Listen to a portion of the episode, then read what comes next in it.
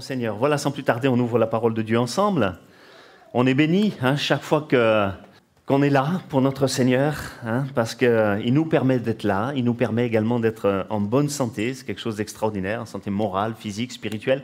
Et si jamais on ne l'était pas, ce matin, il va, il va permettre qu'on soit renouvelé, qu'on soit complètement euh, restauré, un petit peu, parce que l'Église, c'est un petit peu comme la piscine de Siloé, quoi qu'il y a quelques différences piscine de Siloé, c'était un ange qui agitait l'eau. Là, c'est le Seigneur qui, qui, nous bénit. Et puis, dans la piscine de Siloé, c'était une personne qui était bénie à la fois, le premier qui se jetait dans l'eau. Mais là, beaucoup de personnes, à l'écoute de la parole de Dieu, peuvent être bénies en même temps. C'est quelque chose d'extraordinaire. Alors, il nous invite à plonger dans cette parole, cette parole qui guérit, qui, qui bénit, qui comble. Il nous fait avancer et nous fait triompher. Alléluia.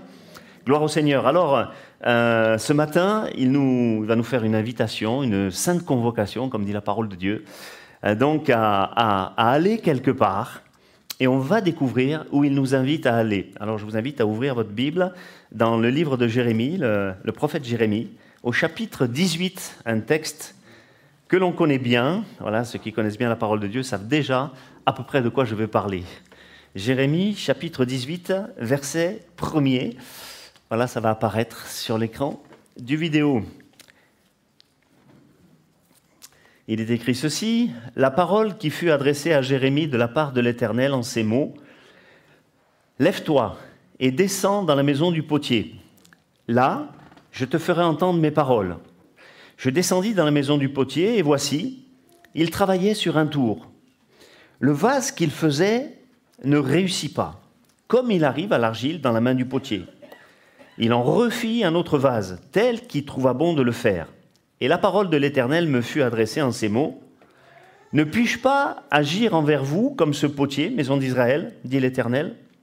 Voici, comme l'argile est dans la main du potier, ainsi vous êtes dans ma main, maison d'Israël. Alléluia. C'est bon de savoir qu'on est entre les mains de Dieu. Hein, moi, ça me rassure beaucoup. Entre les mains des hommes, c'est plus difficile, mais entre les mains de Dieu, c'est quelque chose de, de merveilleux. Et c'est pas pour rien que Dieu a demandé, il fait jamais rien pour rien, le Seigneur, c'est pas pour rien que le Seigneur a demandé à Jérémie de descendre eh bien, dans cette maison du, potier. C'est pas pour rien qu'il nous en parle également aujourd'hui, c'est parce que Jérémie avait quelque chose à comprendre, il, devait voir également quelque chose, et il devait voir en fait ce que, ce que l'Éternel, le divin potier, euh, fait dans nos vies, fait de nos vies, fait avec également euh, nos vies. Et pour qu'on puisse comprendre que Dieu n'a pas fait que nous créer. Ça, ce n'est que le début. Il ne nous a pas créés uniquement pour qu'on vive et pour qu'on existe un certain temps. Mais au travers de cette existence, il a un but. Il a un projet. Il a, il a un plan vraiment précis pour chacun de nous, ça j'en suis euh, persuadé. Et finalement, la conversion, ça ne va être que le début d'une très grande aventure avec le Seigneur. Vous en êtes persuadé? Hein? Alléluia. Et pendant ce temps-là, il va continuer à nous, à nous former, à nous façonner. Hein? C'est important. Et cette formation, elle va se continuer partout. Euh, en dehors de l'Église, euh, à la maison, chez nous, à notre travail, dans toutes sortes de circonstances. Le Seigneur va les utiliser pour, pour nous travailler, vraiment. Mais une, une, énorme partie de notre formation, il veut que ça soit dans la maison du potier, qui est l'Église. Amen c'est là qu'il veut nous, parler. Notez le détail, il n'a pas dit va vers la maison du potier ou regarde là simplement. Non, il a dit entre, entre dans la maison du potier. Et là, verset 4, descends dans la maison du potier et là, je te ferai entendre mes paroles. Parce que c'est dans la maison du potier que tu vas entendre la parole de Dieu. C'est dans la maison du potier que tu vas entendre les prophéties, les avertissements du Seigneur, ses recommandations, peut-être sa consolation, peut-être une direction précise qu'il va te donner. Et ces paroles, c'est dans la maison du potier que tu vas les entendre. C'est pour ça que l'Église est indispensable. C'est quelque chose. Jésus a dit, je bâtirai mon Église pas virtuelle. Je bâtirai mon Église. Alléluia, c'est très important. Et c'est là qu'il veut nous donner ces paroles. C'est là qu'on va recevoir euh, ces paroles dans la maison euh, du potier, la maison, baït, baït, la maison. Hein, ça, ça, signifie aussi en hébreu le temple. Ça signifie, euh, baït, les affaires de la famille. Et eh oui, parce que nous sommes la famille de Dieu. Hein, et c'est les affaires de la famille que le Seigneur veut régler au sein de, de, de l'Église. Les affaires de la famille de Dieu. Et c'est là que ça se passe et pas ailleurs. La première lettre de la Bible, c'est bête. Bête, pas Aleph, bête. Et bête, ça a la forme d'une maison. C'est comme une espèce de, de, C, un petit peu différent avec un point. Et c'est ouvert sur l'avant. C'est-à-dire que vraiment, il y a tout un avenir, des projets, un but que le Seigneur veut faire avec sa maison qui est l'Église. Amen. Voilà, toujours orienté vers l'avant, pas vers l'arrière. Et, Dieu n'a pas juste suggéré à, Jérémie de descendre. Ce n'était pas une option. Il dit, il faut que tu descendes. C'est important. Il faut que tu y sois. C'est notre rendez-vous. Le rendez-vous, c'est dans la maison de Dieu. Alléluia. Et il fallait qu'il aille dans cette maison de Dieu, dans cette maison du potier, et il allait y découvrir cinq choses qu'on va voir ensemble. La première chose, eh bien, c'est la maison en elle-même. Hein. Ça, c'est la, la première chose qu'il a vue. C'est Bayit, la maison du potier. c'est pas n'importe quelle maison, c'est la maison du potier. La deuxième chose qu'il a vue, c'est que dans cette maison, eh bien, il y avait un potier. Et c'est important de réaliser eh bien, que nous avons vraiment un Dieu, ça nous le savons, mais il va le voir sous la forme d'un potier, c'est-à-dire de quelqu'un qui façonne, qui structure. Je ne peux pas aller à l'église sans vouloir changer. Je dois réaliser que si j'y vais, je suis comme un vase qui va être mis sur le tour du potier et que le Seigneur va façonner. Et vous avez vu comment ça se passe il mouille l'argile et finalement, la Bible nous parle de l'eau de la parole qui nous façonne. Et, au travers de cette parole, avec les mains de l'Éternel, eh bien, il va former quelque chose, il va donner une forme à ce vase. Et à chacun des vases, il va donner une forme qui n'est pas forcément euh, la même, puisqu'on est tous tout à fait différents. Et peut-être qu'il a des plans, des projets, des buts différents pour toi, pour moi et pour chacun. Donc il va, il va travailler. Hein et ça, c'est important de, euh, de, réaliser que Dieu, il passe son temps à ça. L'Éternel passe son temps à cela à nous façonner. Mais il faut que je sois au courant de ça et que je sois d'accord avec ça et que je dise Seigneur, je suis entre tes mains, voilà, façonne-moi. Je ne peux pas arriver dans la maison de Dieu, euh, voilà, tout simplement, et dire viens juste, j'écoute la parole, ça me plaît, etc. Non, non. Le but, c'est que je change, c'est que je sois façonné, euh, transformé. Il fabriquait, il n'arrête pas, et tu dois savoir qu'il ne, veut pas s'arrêter de travailler avec toi. Il y en a qui considèrent qu'ils sont déjà arrivés. Je me souviens, on avait une personne âgée qui était vraiment formidable d'ailleurs dans, dans une église. Et il me disait un jour, oui, mais moi, euh, avant même qu'il parle, je sais ce qu'il va dire, le pasteur. bon, parce qu'il connaissait bien la Bible, alors il se doutait avec les premiers versets de ce qu'on allait dire. Mais, mais, quand même, moi, quand je viens dans l'église, quand j'entends un frère prêcher, quel que soit le, le, le frère, je me dis, mais Dieu va m'apprendre quelque chose, quoi. Il y a toujours quelque chose à me donner. C'est pas pour moi la même chose. Je sais pas déjà ce qu'il va dire à l'avance, ou peut-être je, je, me doute, mais il y aura une parole pour moi. Et je crois que euh, chaque fois qu'il y a une prédication, parce que nous, on se prépare dans la présence de Dieu, on recherche sa présence, alors on pense que vraiment l'Éternel va, va nous donner une pensée qui est pour une personne en particulier. Alors peut-être ça sera pas pour toi cette fois-là, mais ça sera peut-être pour une prochaine fois. De toute façon, la parole de Dieu est toujours bonne et elle a cette capacité de, de nous transformer parce qu'elle est vivante et efficace. Amen. Et le Seigneur est toujours là pour travailler avec toi, euh, travailler pour toi, travailler sur toi, travailler en toi et avec toi. Marc 16, verset 20. Ils s'en allèrent prêcher partout et le Seigneur travaillait avec eux. Amen. Il travaillait avec eux. Alors tu n'es pas seul, sans que tu t'en aperçoives, si tu es sérieux, il travaille, il travaille ton cœur, il veille sur toi tout le temps. La Bible dit qu'il ne sommeille ni ne dort, comme c'est rassurant. Hein ah, il sait qu'il veille sur moi constamment, parce que tu es précieux à ses yeux, tu as de la valeur vraiment à, ses yeux, et puis parce qu'il a pour toi un but et un projet. Combien de personnes ne, réalisent pas ça et, pensent, ils se sentent peut-être inutiles ou, ou, ils se sentent pas formidables, etc. Comment Dieu pourrait-il m'utiliser? Mais ne regarde pas tel que tu es, mais Dieu te regarde avec un, un regard tout à fait différent, parce que lui, il sait ce que tu peux devenir. Il sait ce qu'il est capable de faire avec toi et comment il peut, il peut transformer une personne. Regardez, Paul, finalement, euh, je vais le dire comme ça, c'était un assassin, finalement. Puisque la Bible dit qu'il respirait la menace et le meurtre. C'était un ennemi des, chrétiens. Regardez ce que le Seigneur a fait de lui. Et le Seigneur est capable de nous façonner d'une manière vraiment euh, qu'on ne pourrait même pas imaginer. Amen. La troisième chose qu'il a vue, donc la première c'était la, c'était la maison, la deuxième c'est le potier avec cette notion, cette notion de travail euh, que le Seigneur voulait faire sur lui et sur nous. Et la troisième chose qu'il va découvrir, c'était, c'était le tour. Parce qu'il n'y a pas de potier sans tour. Euh, sinon, ce n'est pas un potier. Voilà. Il y a besoin absolument du, tour. Alors, euh, le tour, aubaine, en hébreu, c'est vraiment intéressant parce que ça signifie bien évidemment, ça signifie roue, en fait, c'est une espèce de roue qui, tourne sur laquelle on met l'argile qu'il va façonner. Mais ça a une autre signification, ça signifie également escabeau d'accouchement. Alors, quand j'ai regardé la signification en hébreu, j'ai dit, mais c'est quoi ça, escabeau d'accouchement? Je ne sais pas s'il y a une sage-femme euh, au milieu de nous, mais je me demandais ce que c'était. Et j'ai regardé donc dans, dans ce que faisaient les Hébreux à cette époque-là. Et l'escabeau d'accouchement, c'était pour aider la femme euh, qui allait accoucher. Mais Lina, si tu nous écoutes, ne prends pas peur. Donc la, femme montait, la sage-femme montait sur l'escabeau pour être plus en hauteur et de tout son poids appuyer sur le ventre pour essayer peut-être si la, maman n'avait pas réussi à faire sortir l'enfant euh, rapidement et qu'elle était épuisée par les contractions, etc., sur un accouchement difficile, ça allait euh, provoquer, l'aider, voilà, à, expulser, enfin, si je peux comme ça, euh, le bébé. J'ai vu ça expulsé, je dis bien ça, parce qu'avec Alice, on était avec une personne là euh, qui n'y arrivait pas, euh, les médecins l'avaient renvoyée trois fois, non, non, le col n'est pas ouvert, etc., ça ça marche pas, elle souffrait tellement, je dis, vous croyez que Jésus peut, peut vous aider Au nom de Jésus, Allez, le bébé, elle a couru dans les toilettes, on a couru avec elle, il, il m'a giclé dans les bras, et heureusement, parce que sinon il s'éclatait la tête par terre. voilà, pasteur accoucheur. Bon, l'escabeau l'escabeau. Alléluia. Et c'est pour faire sortir plus vite le bébé. Et je crois que le Seigneur, sur le tour, il est là pas pour que ça dure éternellement, infiniment. Je crois qu'il veut faire sortir le bébé plus vite. Et des fois, il a mis des, euh, euh, il a mis des choses en nous. Hein Alléluia. Euh, voilà, il a mis des, projets, il a mis des buts, il a mis un appel, il a mis toutes sortes de choses dans nos cœurs. Et des fois, ça tarde. L'accouchement, alors il veut appuyer pour faire sortir le bébé. Amen.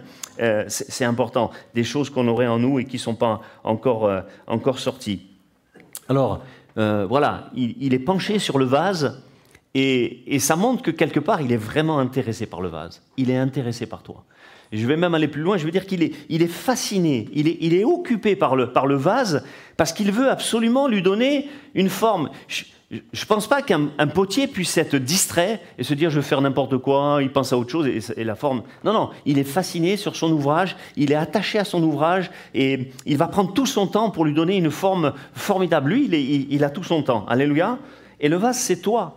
C'est toi qu'il est, en train de travailler. Alors, euh, sur ces vases, euh, Kofi a, été bien inspiré ce matin en parlant des vases en introduction qu'il veut, remplir, mais c'est exactement euh, ce que le Seigneur euh, veut faire. Et il est important que tu puisses voir Dieu comme cela sur toi. Que tu vois Dieu, que tu imagines Dieu comme cela sur ta vie. Moi, ça me donne beaucoup de force de savoir que mon Dieu n'est pas indifférent mais qu'il est là, au-dessus de moi, voulant faire sortir le bébé, et, voulant s'occuper de ma vie, voulant, voulant la façonner, voulant la transformer, voulant m'amener plus loin. Et je sais que lui, moi je peux avoir des projets, mais si je sais que Dieu a des projets sur ma vie, alors là c'est encore plus formidable. Amen. Voilà. Alors ne pense pas qu'il s'occupe que, des autres et pas de toi. Ça, c'est le diable qui veut te le faire croire. Hein. Il ne faut pas l'écouter.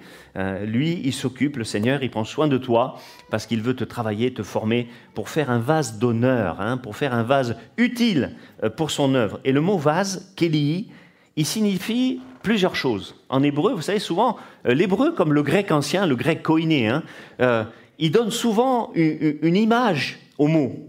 Et notamment, au travers de cette image, Kéli, quand les Hébreux le prononcent, c'est comme s'ils ont l'image qui, vient à leurs yeux. Donc ils savent très bien de quoi ils sont en train de parler. Et le vase, il signifie bien évidemment un, récipient. Un récipient, c'est fait pour mettre quelque chose. Hein. Voilà, un récipient, mais ça signifie également une arme contre l'ennemi. C'est intéressant, non? Il signifie une arme contre l'ennemi.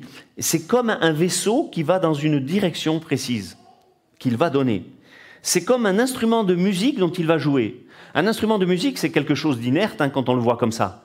Mais si c'est saisi par le divin potier, euh, il va faire quelque chose, euh, par un grand musicien, il va faire quelque chose d'extraordinaire.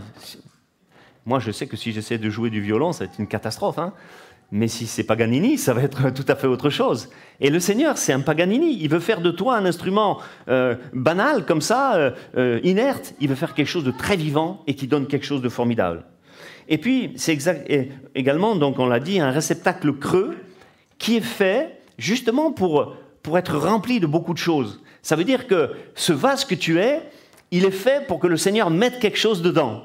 Il n'est pas fait pour rester vide. Amen. Amen. Bon. Amen. Et puis la cinquième chose euh, que Jérémie devait voir, eh bien, c'était l'argile. C'était l'argile. L'argile qui est traduite également par, par la glaise. C'est la glaise. Hein.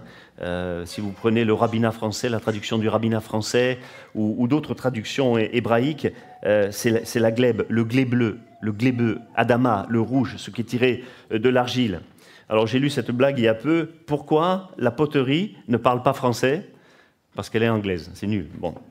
Mais c'était peut-être pour pour vous détendre avec l'argile. C'est avec l'argile que le potier fabrique quelque chose.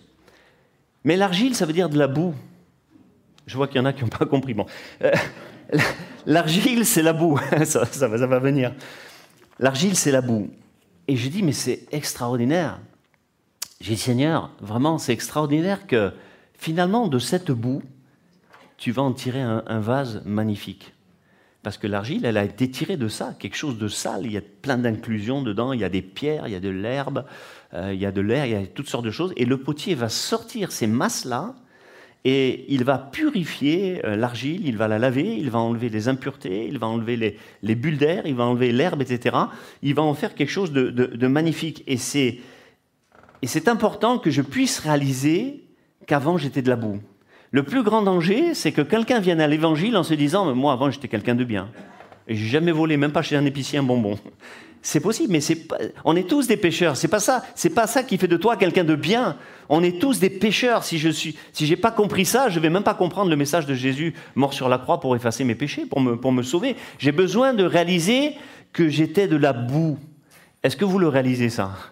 Moi, je veux en être pleinement conscient, que j'étais vraiment euh, sale. Est-ce qu'on peut mettre une image de, la boue, s'il te plaît? Ah, Ça, c'est le, le potier. Voilà. Même à droite, est-ce que vous reconnaissez Moi, je me reconnais en tout cas dans ce que j'étais, vraiment dans cette boue du péché. C'est ce que dit la Bible, il nous a sorti de la boue du péché pour faire des vases vraiment euh, magnifiques.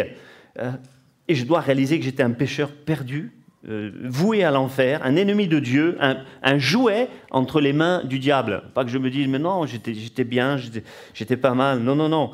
Parce que là, je vais, je vais réaliser euh, pleinement, et c'est ce qu'on a besoin pour vivre une vie de chrétien épanoui, de, réaliser ce qu'on était et la grâce immense que Jésus m'a fait en, changeant cette boue en vase. Parce que quand on voit un vase magnifique, jamais on s'imagine ce que c'était avant.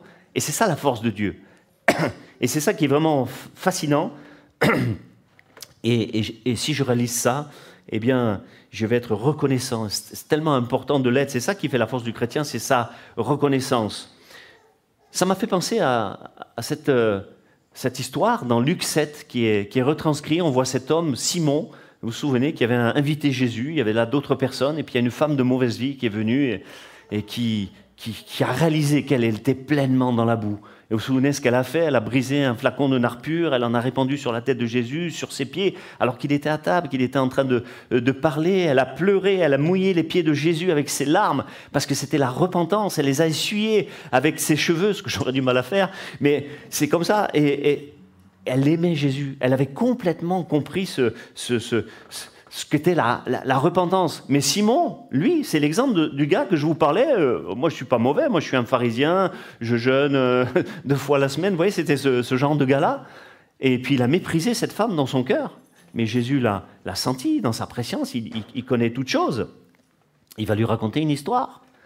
Et lui dit, tu sais, Simon, il y avait, il y avait un homme, un créancier, qui avait deux débiteurs. Il y en a un qui devait 500 deniers.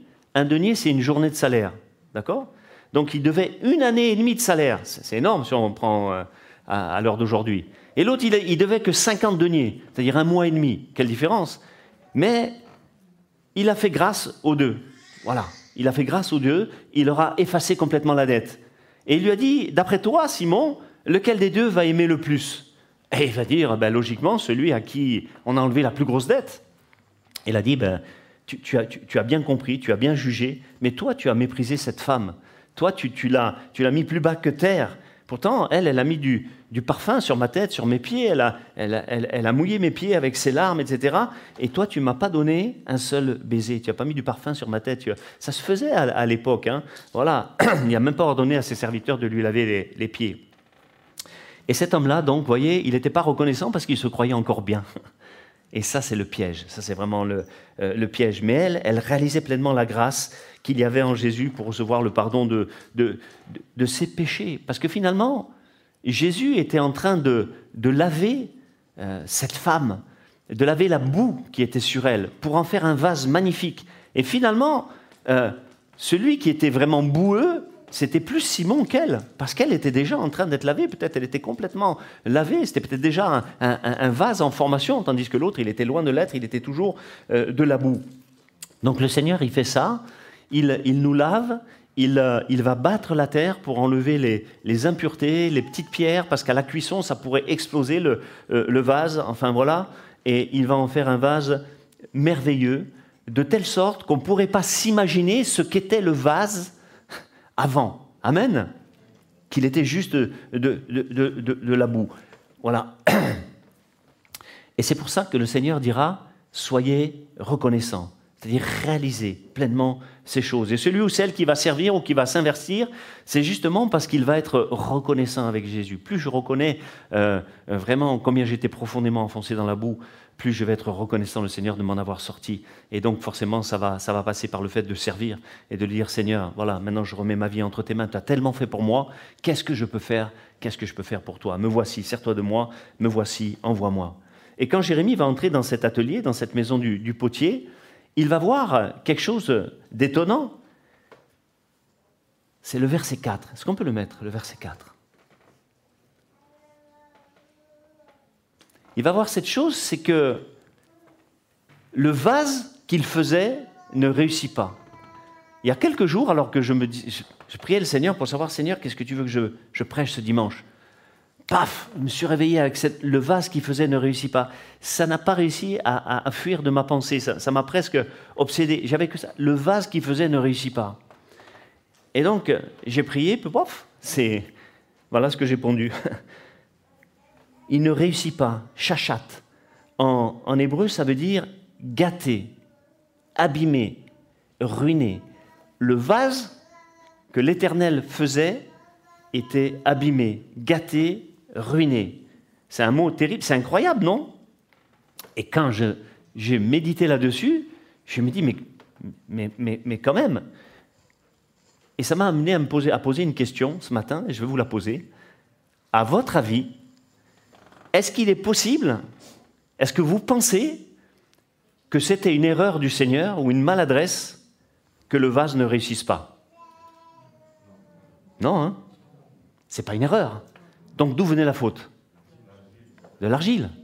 L'argile, nous sommes faits d'argile, hein, c'est ce que dit la, parole de Dieu. Le Seigneur ne fait jamais d'erreur, il faut, en être conscient, il se trompe jamais on ne peut pas dire Seigneur, non mais là tu m'avais dit ça et ça s'est pas fait. Non, non, si tu dis quelque chose, ça va se faire. Il ne nous trompe jamais. Et si le vase que nous sommes n'a pas réussi, c'est peut-être parce qu'il a résisté. C'est peut-être parce qu'il a gardé euh, quelques impuretés qu'il n'a pas voulu enlever. Des petits grains, là, des, toutes petites pierres qui suffisent, une petite pierre. Moi j'ai fait ça, j'ai fait de la sculpture aussi. Si tu mets ça, la, poterie, euh, avec une inclusion, et si c'est pas une petite pierre, c'est peut-être une bulle d'air, à 1000 degrés, au bout d'un moment donné, le vase, il va exploser. Et tout ce que tu auras fait, malgré la belle forme que tu lui avais donnée, ça va casser, ça va être chéchat, gâté, abîmé, ruiné. Ça marchera pas. Et la cuisson, c'est l'épreuve. Hein. Il y a des gens qui ont l'apparence d'un vase, des fois, dans l'église, mais à un moment donné, ça va casser. On va se demander pourquoi. Il restait une impureté, il restait de l'air, il restait de la paille, il restait quelque chose euh, euh, qui n'allait pas. Et, peut-être c'est ces choses qu'il faut éliminer de nos vies. C'est ça qu'on doit comprendre. Parce qu'on dit, Seigneur, pourquoi tu tu, m'utilises pas plus? Pourquoi tu veux pas faire? Eh bien, peut-être il reste une impureté, tu risques d'exploser. quoi. Je veux attendre déjà que ces choses-là disparaissent de, ta vie. Ou alors peut-être euh, la personne voudrait que le, tour tourne plus vite ou qui tourne plus, il trouve que ça va pas assez vite, ou, tourne plus lentement. Mais c'est pas possible. Il y, a, un certain nombre de tours pour que le, pour que le vase soit fait euh, comme il doit être fait. Alors, euh, je pense euh, à, tous ces vases, je pense à, Nick Vujicic. Ça vous dit quelque chose, Nick euh, Vujicic? C'est cet homme qui n'a ni bras ni jambes. Euh, une histoire extraordinaire. Ceux qui l'ont pas lu, il y, a, il, ces bouquins qui sont et sa biographie, c'est extraordinaire de pouvoir lire ça. C'est un homme qui n'a ni bras ni jambes, mais qui sert le Seigneur d'une manière extraordinaire. Jusqu'au jour, parce qu'un jour, il a compris que Dieu voulait l'utiliser comme ça, et il prêche devant des milliers de personnes. On l'amène, voilà, il ne peut pas imposer les mains, donc même quand on l'amène dans les prisons, c'est les gens qui viennent et qui posent la main sur lui, il y a des guérisons, des conversions.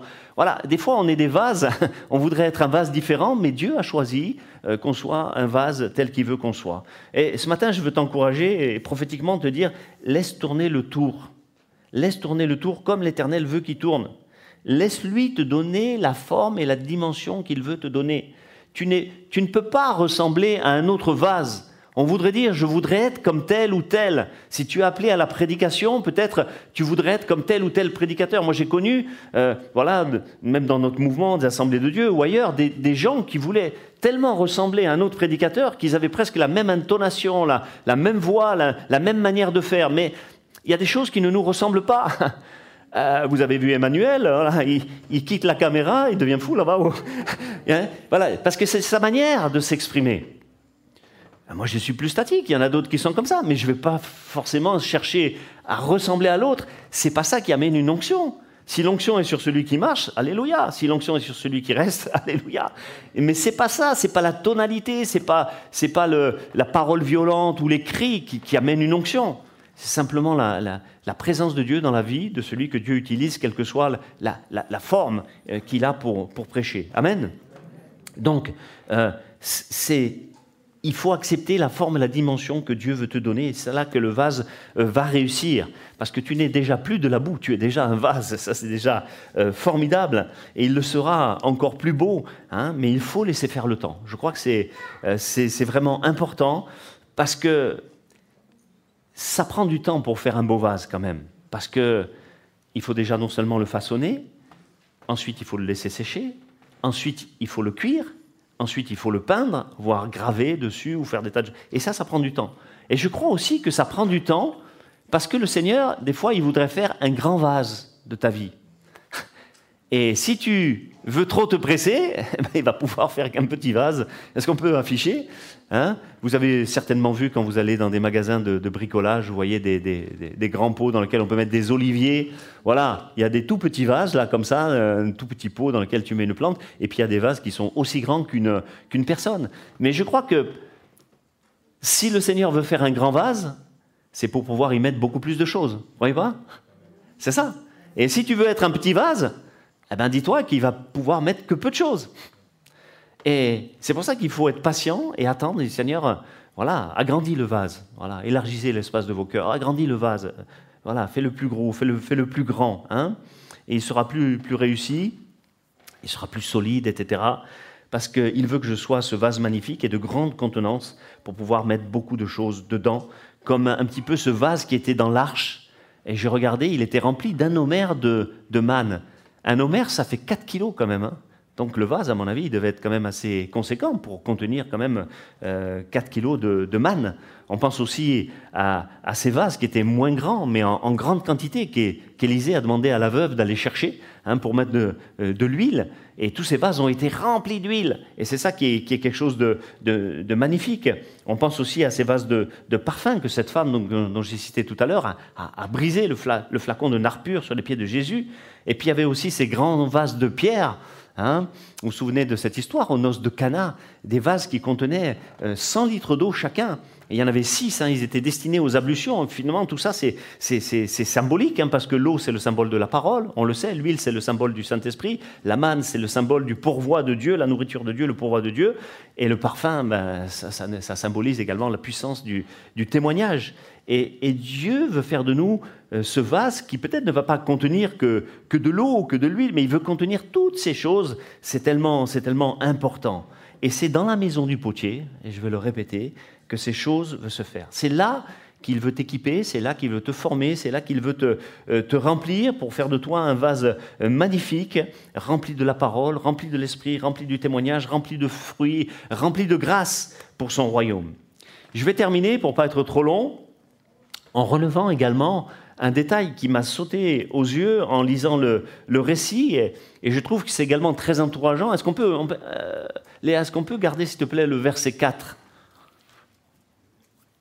je trouve que c'est e-, extrêmement encourageant. Voyez?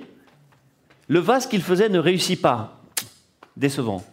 Comme il arrive à l'argile dans la main du potier, il en refit un autre vase, tel qu'il trouva bon de faire.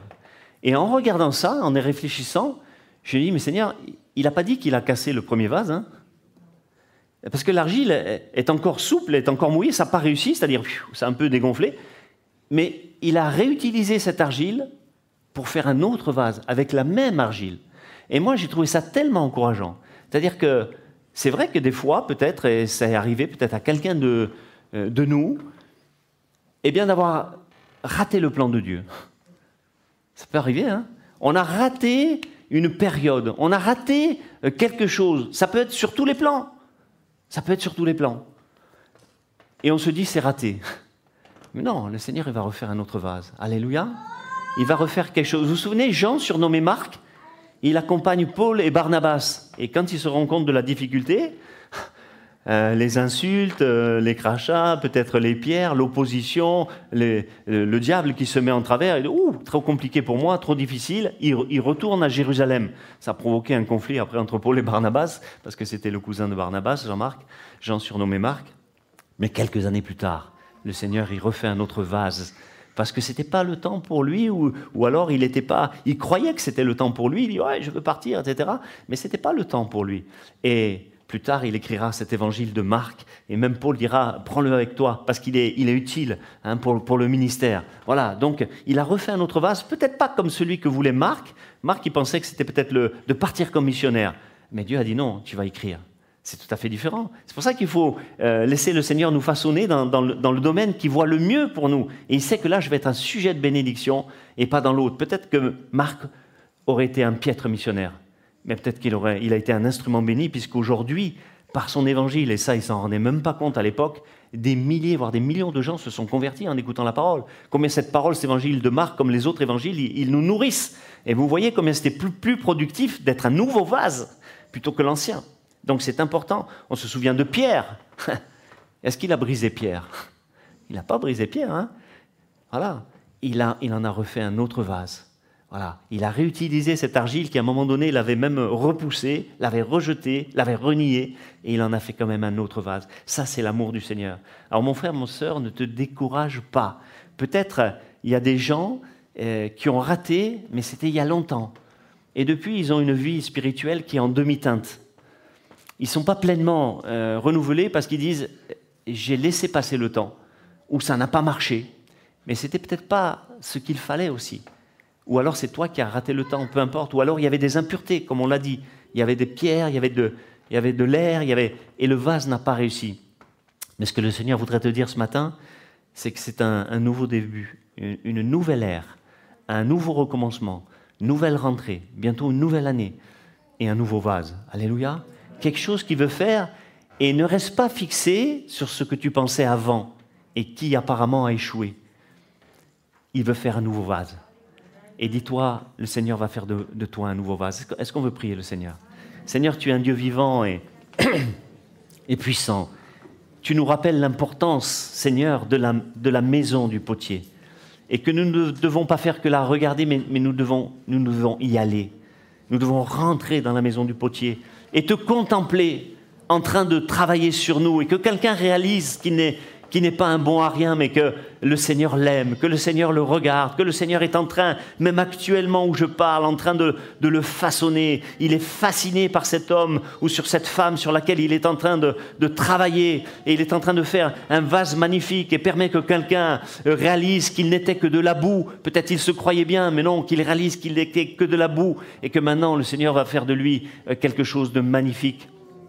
Permet également, Seigneur, comme je le disais, que quelqu'un qui a raté le temps et le vase n'a pas réussi, qui se désespère pas et que tu as un plan nouveau pour lui, pour elle, et que tu vas en faire un vase tout à fait nouveau, un grand vase rempli d'une grande contenance où tu vas mettre beaucoup de choses, cette huile précieuse du Saint-Esprit, cette, cette, eau de la parole, ce parfum du témoignage, cette manne, le pourvoi de Dieu. Seigneur, à toi soit toute la gloire et bénis chacun d'entre nous dans le beau nom de Jésus. Amen. Soyez bénis, bon retour à chacun.